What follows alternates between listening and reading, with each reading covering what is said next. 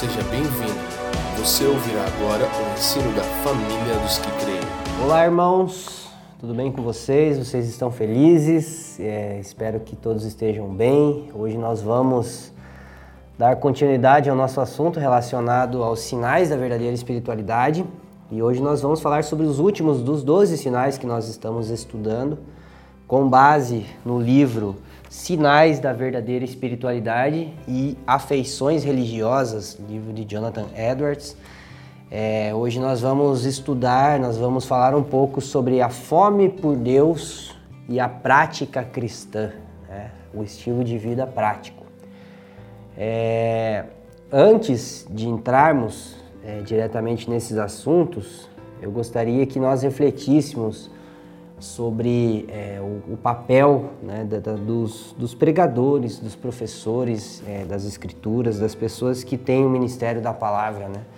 Durante essa semana eu estava refletindo do porquê é necessário pessoas que preguem a palavra, pessoas que ensinem as escrituras, sendo que né, todo cristão ele tem é, acesso às escrituras, né? a maioria de nós, melhor dizendo, né? É, e sendo que nós já temos muito registro ao longo da história né, de homens e mulheres que, que deixaram uma herança literária à nossa disposição, de modo que nós podemos acessar essa herança.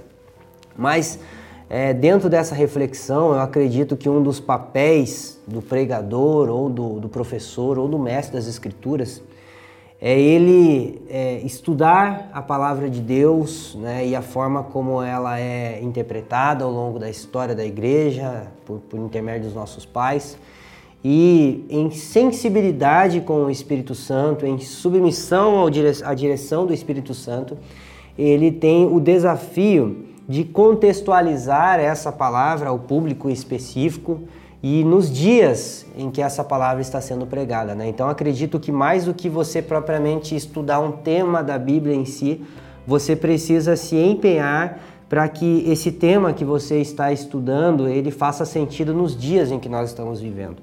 E eu lembro quando dentro dessa própria série eu falei é, na minha vez de falar anteriormente, né, eu mencionei sobre a questão de estarmos vivendo esses dias de pandemia, esses dias de quarentena, e a forma como isso proporciona para que nós venhamos a, a cultivar um espírito mais reflexivo. Né? E eu queria reforçar esse aspecto. Eu acredito que dentro do tema que nós vamos abordar hoje, ele tem uma, uma, capacidade muito prática dentro daquilo que nós estamos abordando. E não somente esse tema, mas todos os 12 temas, todos os 12 sinais que nós abordamos ao longo dessa série, eles são muito propícios num tempo em que nós estamos é, tendo a oportunidade de refletir sobre a nossa espiritualidade, refletir sobre os valores onde nós estamos alicerçados. E é, eu, eu, eu, percebo né, que esse momento de crise em que nós estamos vivendo, ele em si não é bom, né? não, não existe uma crise boa. Se você falar que a crise é boa, você é masoquista, né? É, se você falar que a dor é boa, que o sofrimento é bom, nós sabemos que é, muitos países, inclusive o nosso, eles estão, é, estão sofrendo colapsos na economia. É, famílias e famílias estão sofrendo a perca dos seus entes queridos. Pessoas, é, um número incontável de pessoas está sofrendo impactos financeiros, pessoas sendo trabalhadores sendo despedidos, é, empregados autônomos que estão sofrendo com uma baixa no serviço. É, e isso não pode ser interpretado como algo bom, obviamente. Mas existe o lado bom da crise, existe o lado bom da pressão, né? É, e nós, como cristãos que estamos submissos à disciplina e ao tratamento de aperfeiçoamento do Pai para conosco, nós precisamos sempre buscar enxergar é, o lado bom das circunstâncias adversas das quais nós estamos inseridos. E uma das coisas positivas que eu acredito que a atual pandemia e a quarentena, juntamente com todas as suas consequências, ela trouxe para nós, enquanto igreja, é que o nosso modo automático ele foi confrontado. Né? Eu, quando eu falo de modo automático, eu não quero generalizar, eu não, não, não tenho em mente dizer que está todo mundo no modo automático, que está tudo errado, não é, não é esse sentimento que está por trás, mas é, nós precisamos considerar que quando as coisas estão no nosso controle, quando nós temos uma rotina de certas atividades, sejam elas profissionais, familiares e eclesiásticas ou ministeriais, nós temos uma tendência muito latente é, de entrarmos no modo automático, onde nós continuamos fazendo as mesmas coisas, todavia nós esquecemos do significado das coisas em que, nós, que nós estamos fazendo. Por exemplo, é, nós temos, nós enquanto cristãos, a maioria de nós temos o, o costume de se reunir coletivamente como igreja para cultuar o Senhor pelo menos um dia na semana, né? O famoso culto de domingo. Não sei se é domingo, mas a maioria de nós gosta de ir no culto no domingo, né? É, mas chega um momento que nós precisamos pensar: por que eu estou indo no culto? Por que, que eu estou pregando? Por que, que eu estou pastoreando? Por que, que eu estou congregando onde eu estou congregando? Por que, que eu estou fazendo o que eu estou fazendo? E isso no aspecto de igreja, mas também em todos os aspectos da nossa vida. É, e muitas vezes, quando as coisas elas assumem uma certa regularidade e uma certa constância, nós é, acabamos esquecendo de nos fazer essas perguntas que, que mantêm firme o propósito do porquê nós fazemos as coisas. Né? É, então, o modo automático ele, ele, ele é rompido quando as circunstâncias elas saem do nosso controle. Né? É, por exemplo, se vai dirigir um carro que ele tem essa função de modo automático, você liga o modo automático, você está numa rodovia, ele vai acelerar, ele vai frear para você ali e tal, né? É, mas quando que o modo automático ele desliga, né? Quando você escolhe desligar ou quando você tem que pisar no freio. Quando você pisa no freio, o modo automático desativa automaticamente. Né? Então, é, nós, enquanto igreja, né, nós tivemos que pisar no freio nesse, nesse segundo trimestre de 2020. E muitas das nossas programações ministeriais, nossas programações é, profissionais, é, estudo, família, enfim, muita coisa foi afetada pelo decorrer desse ano. E nós, nós temos poucas perspectivas de como vai ser o segundo semestre, nós temos poucas perspectivas de como nós vamos dar continuidade a alguns projetos que nós tínhamos pensado no início do ano, né? Ou até antes. Só que isso tudo é bom, porque isso é, fez com que nós recuperássemos a nossa atenção com as coisas. É, e nós estamos vendo um tempo onde nós estamos sendo chamados a recuperar, a resgatar o significado das ações que nós fazemos. Nós vamos falar um pouco disso hoje. É... E em dias em que o modo automático ele é, ele é rompido, algumas pessoas podem entrar em desespero porque as circunstâncias saiu do seu controle, ou Algumas pessoas podem é, entender isso como um convite a renovar a sua fome e a sua sede por Deus, que é basicamente o primeiro, o primeiro sinal de hoje que nós vamos estudar. Né? Nós vamos falar hoje sobre fome por Deus. Então, eu acredito, eu creio, eu tenho essa esperança de que o Senhor, apesar de todas essas circunstâncias que elas são, em certo sentido, desconfortáveis e dolorosas para nós, é, o Senhor está renovando a fome espiritual da sua igreja, o Senhor está renovando o zelo, o Senhor está renovando o senso de significado e propósito que existe na sua igreja, através de circunstâncias que fogem do nosso controle e faz com que nós venhamos a recuperar a nossa atenção. Né? Então, com base nisso, gostaria de falar sobre fome por Deus, que é o primeiro sinal que nós vamos estudar. É, e antes de tudo, nós precisamos é, considerar o seguinte: por que, que fome por Deus é um sinal confiável? É, a razão mais básica acerca disso é que a fome nasce no interior. Tu não tem fome de fora para dentro, tu tem fome de dentro para fora. E somente Deus pode gerar essa fome. Então, se é uma fome por Deus, essa fome ela é gerada por Deus. Né? Romanos capítulo 8, verso 5 diz assim: Aquele que vive segundo a carne tem a mente voltada para o que a carne deseja mas quem, de acordo com o Espírito, tem a mente voltada para o que o Espírito deseja. Então, se você está inclinado para as coisas da carne, você vai ter fome pelas coisas da carne.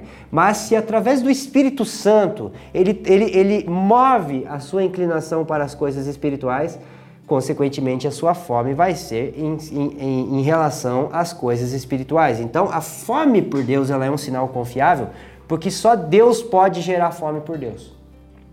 É, nenhuma pessoa que ela não é o alvo da graça de Deus, que ela não é o alvo da atividade redentora de Deus, ela pode ter fome por Deus. O próprio livro de Romanos, é, no capítulo 3, Paulo exclama: Não há ninguém que busque a Deus. Né? Então, é, esse não há ninguém que busque a Deus sugere que sem a atividade do Espírito Santo no nosso interior, nós nunca iremos buscar a Deus, pelo menos com a motivação correta. Né? Então, você pode até buscar Deus sem a graça de Deus, é, com a motivação errada, mas você nunca vai buscar Deus com a motivação correta se isso não for gerado pelo próprio Deus. Né? Então, a fome por Deus ela se torna um sinal confiável porque a fome por Deus é algo que somente Deus pode gerar em nosso homem interior. Tá? É, e isso não se trata de uma busca diligente por Deus em virtude daquilo que Ele pode dar ou daquilo que Ele pode não nos dar. Né? Não é uma fome por Deus em prol da recompensa. Não é aquele lance, eu vou até o garçom porque o garçom tem o prato. né? Você não procura Deus por aquilo que Ele pode te dar, mas você procura a Deus por aquilo que você pode receber acerca dele mesmo. Então, a única recompensa que pode saciar alguém que tem fome por Deus é o próprio Deus. Então, se você de fato tem fome por Deus, Deus pode te abençoar com tudo que você é, quiser e com tudo aquilo que Ele quer te dar, e você, embora esteja grato, nunca vai estar saciado. Né? Esse também é um ponto que eu, se Deus quiser, a gente vai desenvolver um pouco no dia de hoje. Um salmo que eu acho muito interessante para que nós possamos fazer, é, para argumentar essa abordagem que nós estamos tratando, é o salmo de capítulo 27, versículo 4, é, que é o salmo de Davi. É um salmo bastante conhecido por nós. E ele diz o seguinte, né? Davi, ele clama: Uma coisa eu peço ao Senhor e eu buscarei, que eu possa morar na casa do Senhor todos os dias da minha vida, para contemplar a beleza do Senhor e meditar no seu templo. Então, Davi, ele manifesta o seu desejo. Esse desejo é o que? Contemplar o Senhor, buscar o Senhor, estar com o Senhor. Só que é interessante que no início do salmo, olha o que, que Davi diz: O Senhor é a minha luz e a minha salvação. De quem eu terei medo? O Senhor é a minha fortaleza da minha vida. A quem temerei? Quando os malfeitores me sobrevêm para me destruir, meus opressores e meus inimigos, eles é quem tropeçam e caem. Ainda que um exército se acampe contra mim, não se atemorizará meu coração. E se estourar contra mim uma guerra, ainda assim terei confiança. Daí verso 4. Uma coisa eu peço ao Senhor então você percebe que os três primeiros versos abordados por Davi no Salmo 27 sugere que ele estava numa situação de risco, porque ele menciona inimigos, porque ele menciona exército e guerra contra ele. É, e alguém que está rodeado de inimigos, alguém que está passando por uma adversidade, ele pede o seguinte: ele diz, uma coisa eu peço ao Senhor, eu quero Ele. Isso é incrível, gente. Isso é, isso é sensacional, porque a, a, a alma faminta por Deus, ela pode estar rodeada de situações que causem é, danos a ela, mas ela não deseja tanto resolver essas situações do que saciar a sua fome em Deus. Né? E aí eu lembro é, daquilo que, que diz em Cantares, capítulo 5, quando no enredo a noiva ela é espancada pelos guardas e as filhas de Jerusalém procuram ela e ela diz assim: Filhas de Jerusalém, se vocês acharem o meu amado, digam a ele que eu desfaleço de amor. Então, basicamente, ela poderia ter dito: ó, se vocês acharem o meu amado, diga para ele vir aqui e dar um jeito nos guardas que me bateram. Diga para ele que eu não mereço isso porque eu amo tanto ele, eu acabei apanhando, né? Como você pode ter devoção a Deus e passar por sofrimento? Porque ela não diz isso. Ela diz o seguinte: eu estou enferma de amor. Alguém que tinha acabado de apanhar, alguém que estava desesperada, ela não, ela não permite que as circunstâncias ao seu redor sufoquem a sua fome por Deus. E a fome que ela tem por Deus é maior do que a dor que ela está sentindo. Então, a pessoa que tem fome de Deus só vai se saciar em Deus. Esse é um ponto muito importante que nós precisamos ter em mente. E se alguma coisa que essa pessoa adquirir ao longo da sua jornada cristã, saciar a sua fome, e ela a ponto dela não ter mais fome, isso sugere que ela nunca de fato teve fome por Deus. Porque a pessoa que tem fome por Deus, ela durante toda a sua vida, embora ela receba muitas coisas da mão do Senhor, ela ainda vai continuar faminta. Né? Então, é, existe um paradoxo nisso, porque é, é interessante que, ao mesmo tempo que é uma fome genuína, é uma fome que a gente sabe que ela nunca vai ser saciada. É, você vive com fome por Deus e você busca o Senhor, você busca as coisas do Senhor referentes à sua vontade e à sua obra, você quer se submeter à sua vontade, você quer participar da sua obra. Só que por mais que isso te alimente, isso nunca te sacia. É, porque a fome que Deus gera, ela tem o tamanho dele. Né? Então, dois, dois, dois elementos muito importantes relacionados à fome por Deus. O primeiro é que só Deus pode gerar. E o segundo é que só Deus pode suprir. E a fome que Deus gera em nós é do tamanho dele. Ou seja, se você um dia dizer, afirmar é, ou chegar à conclusão de que você está saciado de Deus, você colocou um limite em Deus. É, você pode receber muita coisa do Senhor, acerca da sua presença, enfim, tudo. Mas se um dia você disser que agora eu cheguei num lugar que eu estou saciado, é porque é sinal que Deus ele tem um tamanho que pode ser medido. Ele tem uma medida calculável, por maior que ela seja, tá? É, mas quando você reconhece a infinitude de Deus, né, com, com, como é um atributo que a W. Tozer trabalha no livro Conhecimento dos Santos, se Deus é infinito, você nunca vai ser saciado, porque na, por mais que você se alimente da pessoa disso do Senhor, né, da, da presença de Deus, você nunca vai ser saciado de fato, porque Deus é infinito. Né? E aqui a gente entra num ponto que eu acho muito interessante, que está lá em Apocalipse capítulo 3. É, e, e, o contexto é a exortação de Jesus à igreja de Laodiceia. Né? A igreja de Laodiceia é uma das igrejas mais famosas das sete igrejas, né?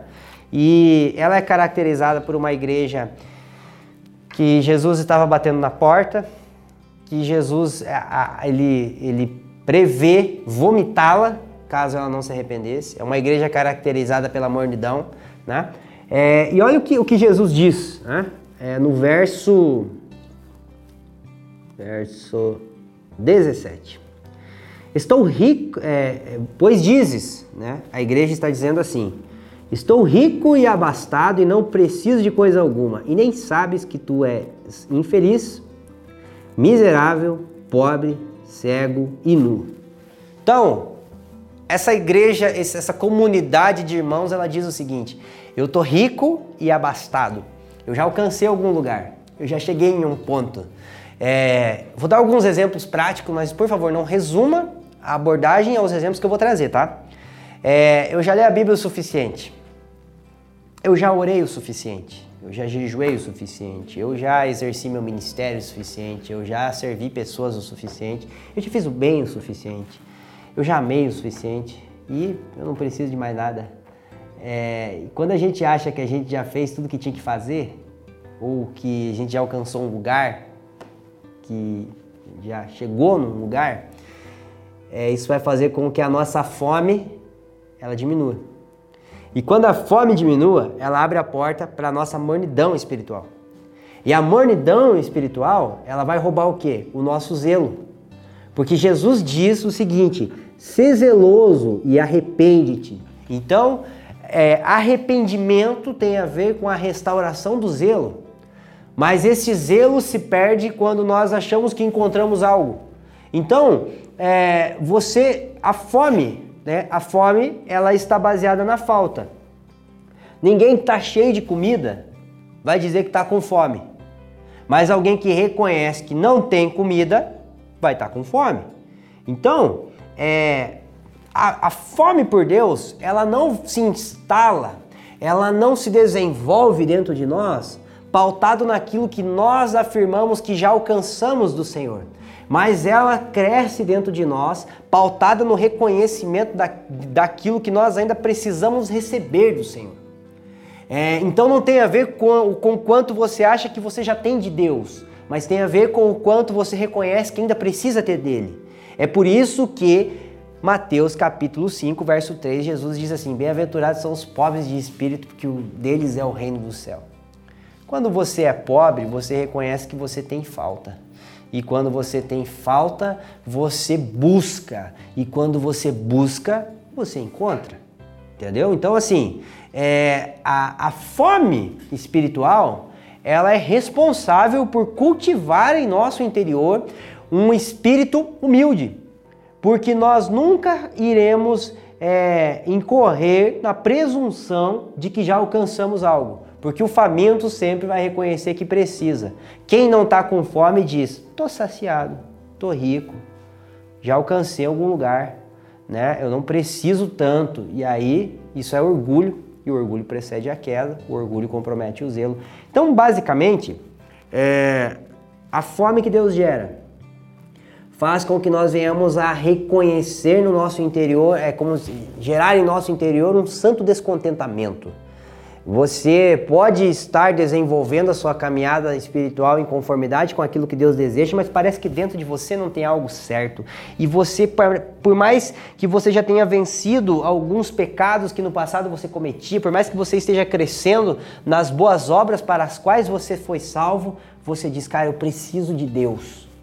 É, eu gosto muito de, de conversar com irmãos que são anciãos no corpo de Cristo e são pessoas notáveis no que diz respeito à sua experiência, sabedoria e testemunho. E é comum que esses homens olhem para nós e digam: Eu preciso me converter. Daí eu fico pensando assim: Nossa, cara, se ele precisa se converter, o que, que eu preciso fazer? Eu, eu acho que eu estou no inferno já. Se esse irmão, né, que, que ele exala a santidade do Senhor no seu casamento, na sua vida é, com Deus, no seu serviço aos santos, se ele está dizendo que ele precisa se converter, eu não sei o que vai ser de mim, né? Mas essa é uma característica presente nas pessoas que são famintas por Deus. Porque a pessoa que é faminta por Deus, ela sempre vai, ela sempre vai reconhecer que ela precisa de Deus, que ela é um miserável, que ela é um nada, que ela é o principal dos pecadores. E normalmente essas pessoas são as pessoas que estão mais, é, em certo sentido, próximas da vontade do Senhor. Então isso é incrível, né? Porque a fome por Deus vai nos guardar num lugar de intimidade. Então, para nós darmos a, a, conclusão, né, em relação a esse assunto que nós estamos falando, sempre esteja grato em relação àquilo que o Senhor te deu, né? Mas nunca esteja saciado. Eu lembro de uma música do Alessandro Vilas Boas que ele diz assim: Não é que eu não seja grato por tudo aquilo que o Senhor tem feito em mim, mas o meu coração anseia, o meu coração tem saudade. Eu não lembro direito da, da letra certinho, tá? Mas é, é, é, basicamente isso, né? Você é sempre grato, mas você é nunca saciado. Porque um dos principais sinais que alguém que é faminto por Deus, algum, um dos principais sinais de gratidão de alguém que é faminto por Deus que ele pode manifestar é buscar mais. É, então, se você tem fome por Deus e Deus te alimenta com mais da sua presença, com mais da sua vontade, você é, manifesta gratidão como? Buscando mais. E não dizendo, estou saciado e agora não preciso. Então, dizer que está saciado é ingratidão. Mas dizer que é grato é querer saciar-se mais, entende? Então, basicamente, é esse o nosso conceito, né? E óbvio que ao ler a obra de Gerhard McDermott, é, Jonathan Edwards e tantos outros santos é, que vieram antes de nós, né? É, tem um livro de Richard Foster que, é, cujo nome é Sedentos por Deus e eles, ele vai abordar né, sobre essa questão da vida espiritual de grandes homens ao longo da história da igreja. Você pode se aprofundar mais nesses materiais e com certeza você vai ter é, muito mais conteúdo para se desenvolver nesse assunto relacionado à fome por Deus. Agora, nós vamos falar sobre a entrega e a perseverança dos santos. Esse sinal aqui, ele é um sinal, como é que eu posso dizer? Distinto dos outros 11 que nós abordamos até aqui. Por quê? Porque os 11 sinais que nós abordamos até aqui, eles têm um caráter subjetivo muito latente. Né? É, então, a fome por Deus, que é o que a gente acabou de abordar, por exemplo, isso é subjetivo.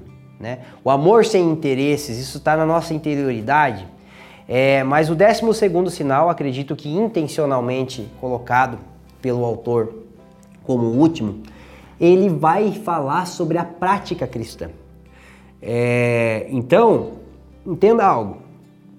Quando abordamos esses primeiros sinais, esses primeiros 11 sinais da verdadeira espiritualidade, todos eles, eles nascem e são cultivados na nossa, na nossa interioridade.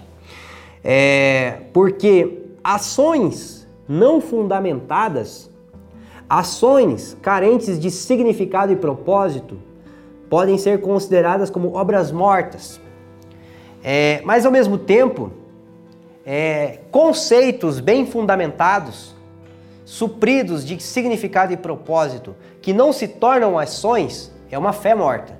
Então, ação sem significado é obra morta, mas o significado sem ação é uma fé morta. Né? E o cristão ele precisa caminhar nessa linha tênue é, é, que faz com que ele tenha as suas ações bem fundamentadas, as suas ações transbordantes de significado. Então, um abraço de um cristão significa mais que um abraço, uma refeição de um cristão significa mais do que uma refeição, é, qualquer um dia de trabalho de um cristão significa mais do que um dia de trabalho, qualquer ação que um cristão faça ela vai ser repleta de significado, assim como as ações de Jesus nos evangelhos, elas tinham muito significado e propósito. Elas expressavam a sua interioridade.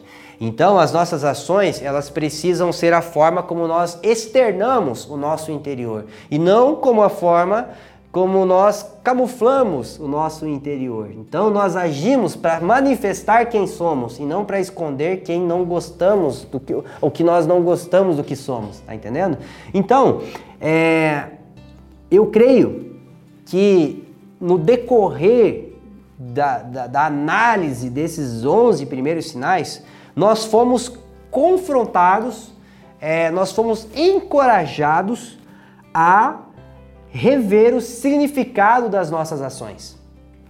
Nós somos encorajados a examinar os intentos mais profundos da nossa alma, da nossa consciência, das nossas motivações, porque todos os assuntos elaborados pelos outros irmãos, o Fafa, William, Leivson, né, é, todos os, os outros assuntos, eles nos encorajam a olhar para a nossa interioridade, a olhar para dentro de nós e refletir sobre aonde de fato nós estamos alicerçados. Só que isso faz com que nós sejamos impelidos a manifestar isso através de uma forma prática. Né? Então, é, e, e, aqui eu coloquei um ponto que eu acho muito interessante, é, é a relação da entrega com a adoração. Né? E essa entrega não é você simplesmente se dobrar, se prostrar em oração diante de um final de culto, quando o pastor faz um apelo e dizer, Deus, eu me entrego.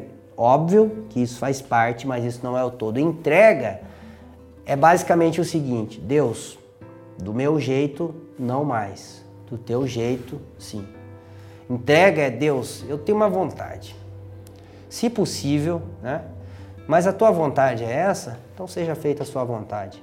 Então, você percebe na Bíblia, todas as vezes em que os, os homens de Deus, eles tinham encontros com Deus, é, encontros de adoração, o que, que eles faziam? Eles se prostravam. E essa prostração, ela significa rendição. E a rendição, ela significa do meu jeito não, do teu jeito sim. O Senhor tem o controle. É, então não tem como adorar Deus sem se render. E não tem como se render sem reconhecer que do nosso jeito não, mas do jeito de Deus sim. Isso é o início da prática cristã. Então a prática cristã, ela não está relacionada assim, é. Vamos tentar fazer do teu jeito para ver o que, que dá. Vamos tentar obedecer a Deus para ver no que, que vai acabar é, isso já é o princípio de uma obediência mal intencionada. É, o princípio da obediência e da prática cristã é o seguinte: você reconhece que nenhuma ação do teu jeito ela vai produzir glória ao Senhor e benefício eterno para você.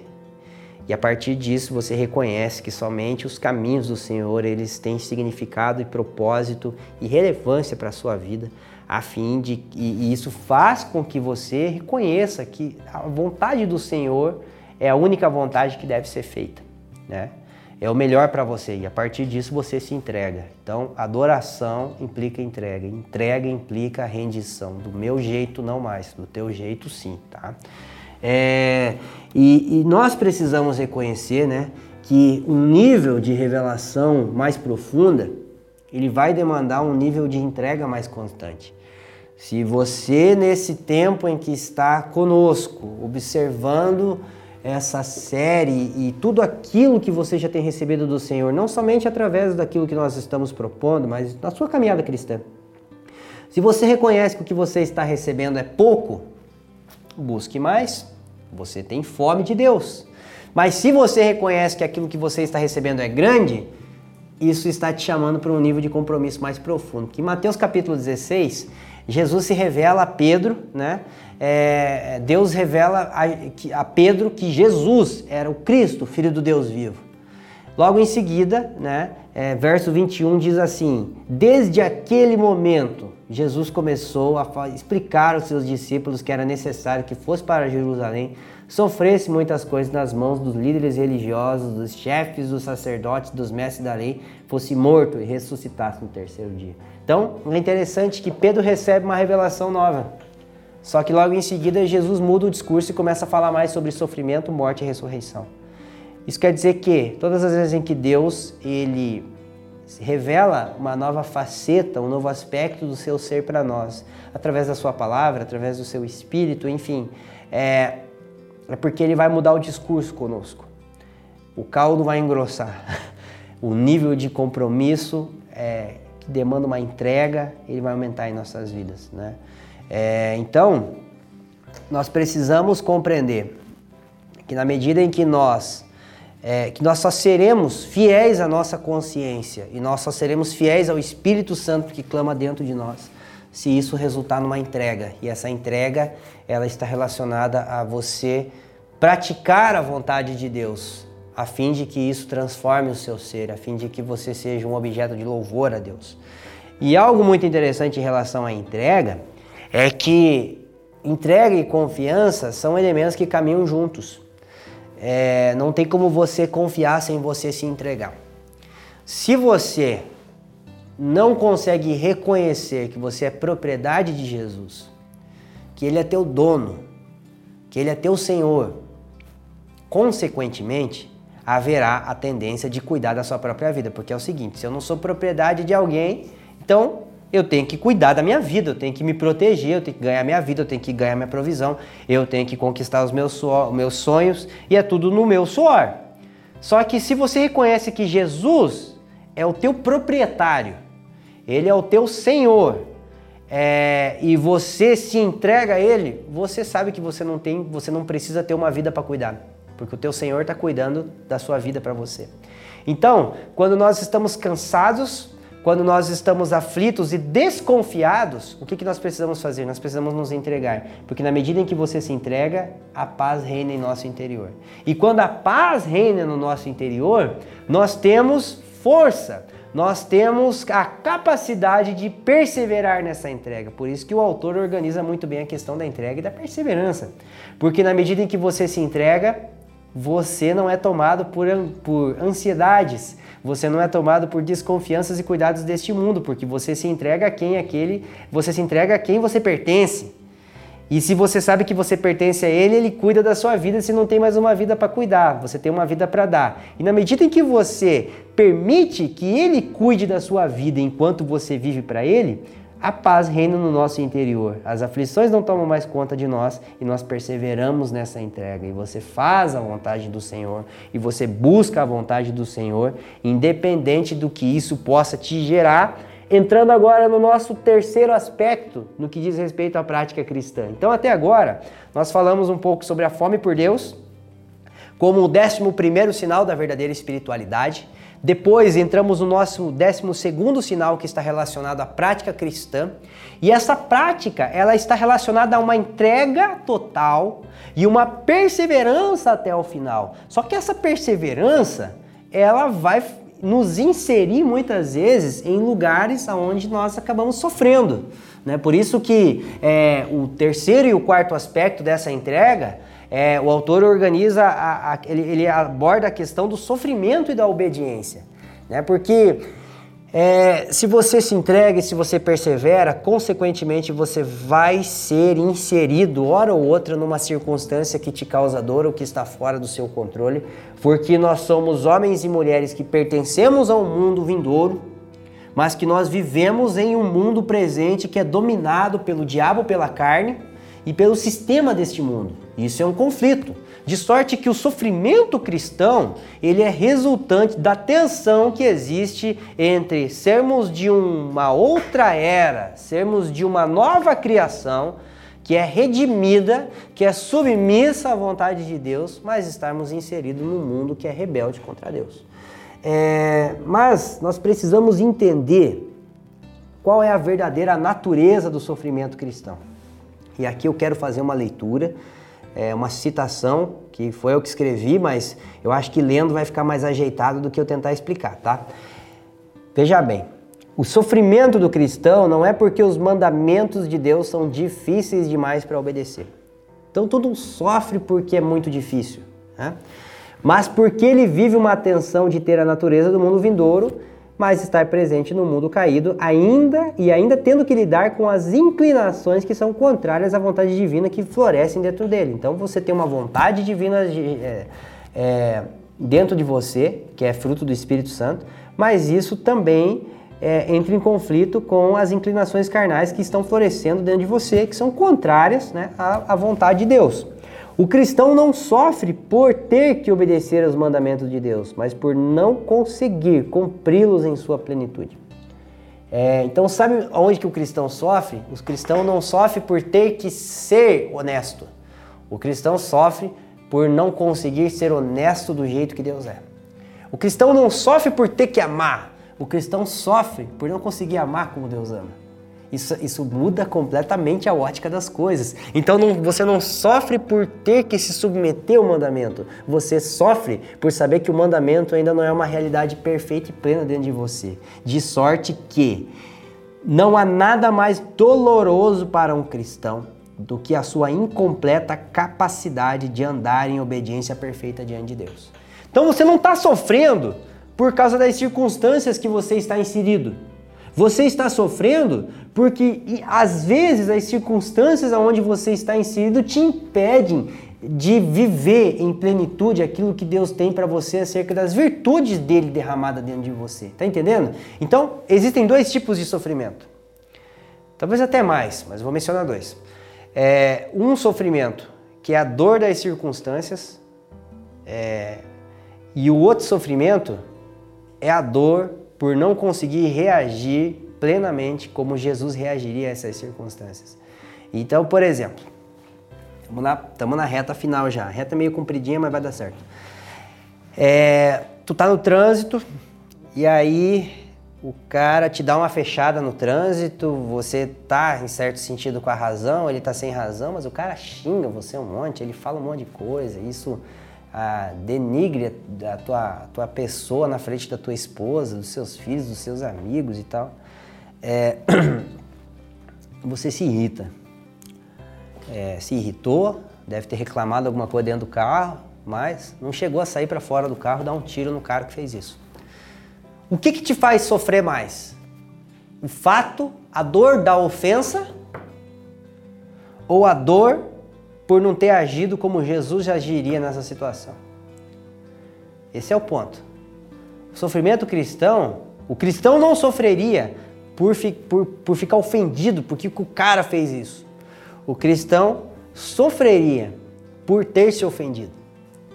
Então o cristão não sofreria a dor da ofensa, o cristão sofreria por ainda, no estágio da caminhada que ele está, ele ainda se ofender com essas coisas. Meu Deus, eu não acredito que eu ainda não consigo ser como Jesus era numa reação assim, eu deveria ter sido mais pacífico, eu deveria ter lidado melhor, dado um bom testemunho na frente da minha esposa e meus filhos, mas eu agi de uma forma que não mostrou Jesus. Isso te faz sofrer mais do que o cara que te xingou. Então, o sofrimento cristão é por não conseguir viver em plenitude aquilo que Deus tem para ele e não pelas consequências que o viver aquilo que Deus tem para ele vai gerar na sua vida, talvez algumas consequências negativas, né?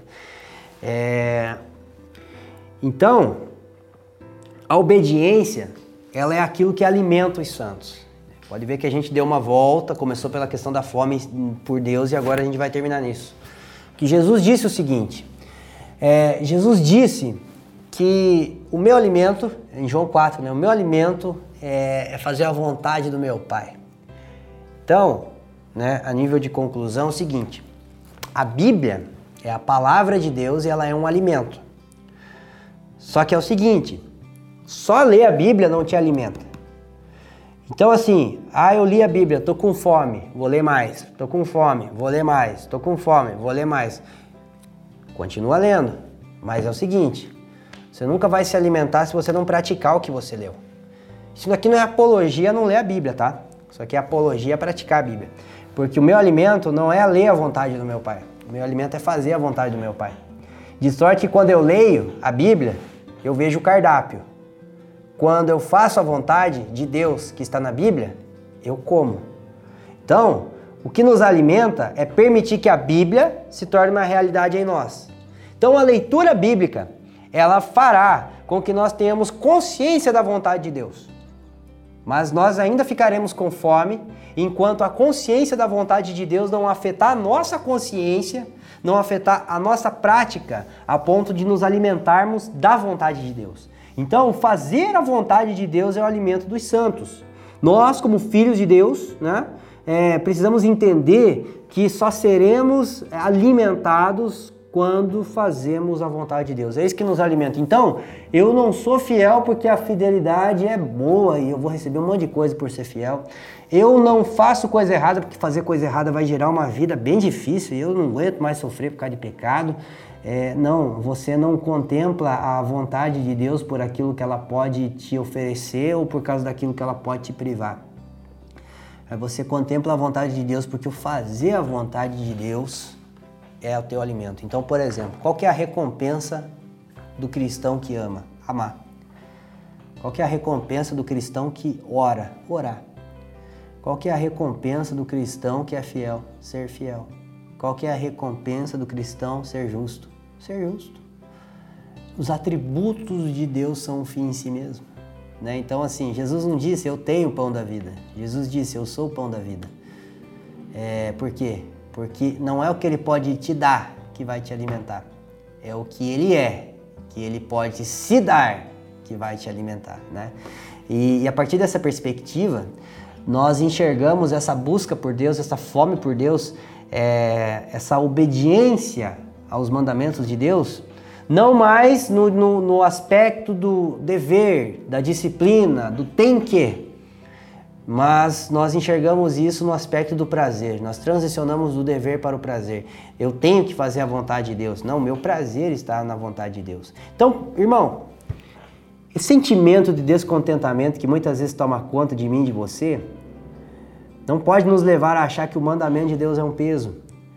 Não pode nos, nos levar a achar que, nossa, é tão difícil obedecer a Deus que eu fico tão mal assim quando eu não obedeço e tal. Não, não é isso que Deus quer comunicar com esse santo descontentamento. Esse santo descontentamento é a mesma coisa que você passar três dias sem comer e parece que nada te sacia se você não se alimentar. Então, por exemplo, se uma pessoa que está três dias sem comer, ela não vai matar a fome dela em assistir televisão.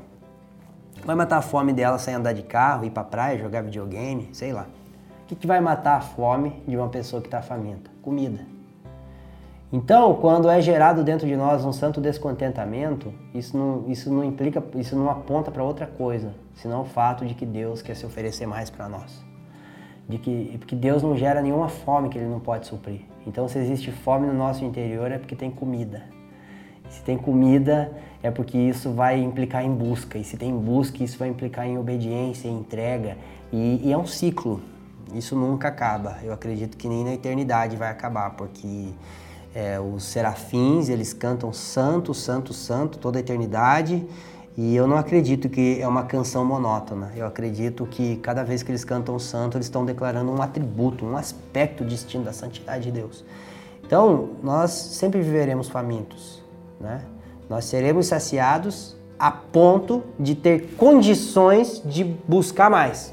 Porque bem-aventurados aqueles que têm fome, pois serão fartos. Só que a nossa fartura, ela não vai fazer com que ah, cheguei num lugar, não ela falar, agora eu tenho condições de buscar mais, agora eu tenho condições de andar mais nessa realidade que o Senhor tem proposto para mim. É, espero que com essa abordagem eu possa ter explicado um pouco do que são esses 12 sinais da verdadeira espiritualidade, é, juntamente com a cooperação dos outros irmãos né, que nos ajudaram, que, que, que cooperaram né, para o desenvolvimento dessa série. Transmito o sentimento coletivo né, de que nós reconhecemos que muito do que foi falado aqui ainda não é suficiente para abordar esses sinais em sua plenitude, mas serve de um encorajamento para você buscar mais, serve de um encorajamento para que você possa se aprofundar nesses temas propostos, tá? É, e eu gostaria de encerrar essa, essa, esse, essa noite, esse dia, enfim, esse tempo de estudo, né? Com uma oração, uma palavra de oração sobre as nossas vidas. Não quero orar simplesmente por você, tá? Queria orar com você. Então, da sua casa, se você está sozinho, curva a sua cabeça. Se você está com mais alguém, junta as mãos, abençoa a tua esposa, teu cônjuge, teus filhos, enfim. É... e vamos orar ao Senhor, tá? Pai, em nome de Cristo Jesus, obrigado porque nós somos, nós estamos sendo muito agraciados com fome e sede pelo Senhor e isso é algo que só pode ser gerado pelo Senhor. E nós estamos convictos de que se o Senhor está gerando fome busca pelo Senhor, é porque existe alimento, Senhor. Pai, eu oro é, sobre as nossas vidas para que o Senhor nos conceda graça, a fim de compreendermos o propósito desse descontentamento que existe dentro de nós. É, nós estamos descontentes porque o Senhor está gerando fome e essa fome vai nos inserir numa busca, Senhor. Pai, obrigado por esse tempo de introspecção né, que foi proposto através dessa série relacionada aos sinais da verdadeira espiritualidade. É, obrigado, Senhor Deus, porque isso nos, nos impeliu a atentar para o nosso interior, a examinar a nossa consciência e os valores que regem a nossa vida, que regem a nossa prática cristã. E a partir, Senhor Deus, das conclusões que o Teu Espírito gerou no nosso interior, a minha oração é para que o Senhor nos, nos gere também o efetuar dentro de nós. O Senhor promove o querer e o efetuar. E nós cremos que tudo aquilo que o Senhor apontou com, com o teu espírito em nossa consciência, é, você pode realizar e você quer realizar. Eu oro, Senhor Deus, para que nós possamos abraçar um estilo de vida de entrega, de perseverança e de abraçar os sofrimentos de Jesus Cristo é, em virtude da nossa obediência aos mandamentos do Senhor, ainda que isso traga um temporário, um momentâneo desconforto sobre as nossas vidas. Pai, que cada irmão seja abençoado com a graça, com a paz e a shalom do Senhor Jesus Cristo, a fim de que o nosso interior seja fortalecido seja equipado para que possamos correr com perseverança a carreira que nos está proposta, para que possamos olhar e atentar continuamente para o alvo da nossa soberana vocação em Cristo Jesus. Obrigado pelo ministério do Espírito e o ministério da palavra. Obrigado pela obra expiatória do seu Filho, a quem nós depositamos a nossa confiança, fé e esperança, Senhor Deus. E que tudo aquilo que foi é, apresentado nesses dias acerca de testemunho da sua Escritura sirva para nós como mais um passo dado em nosso processo de preparação e edificação enquanto noiva de Jesus Cristo rumo à nossa maturidade completa. Em nome de Jesus, Pai. Amém. Obrigado por nos ouvir. Para mais informações, visite famíliadosquecreem.com.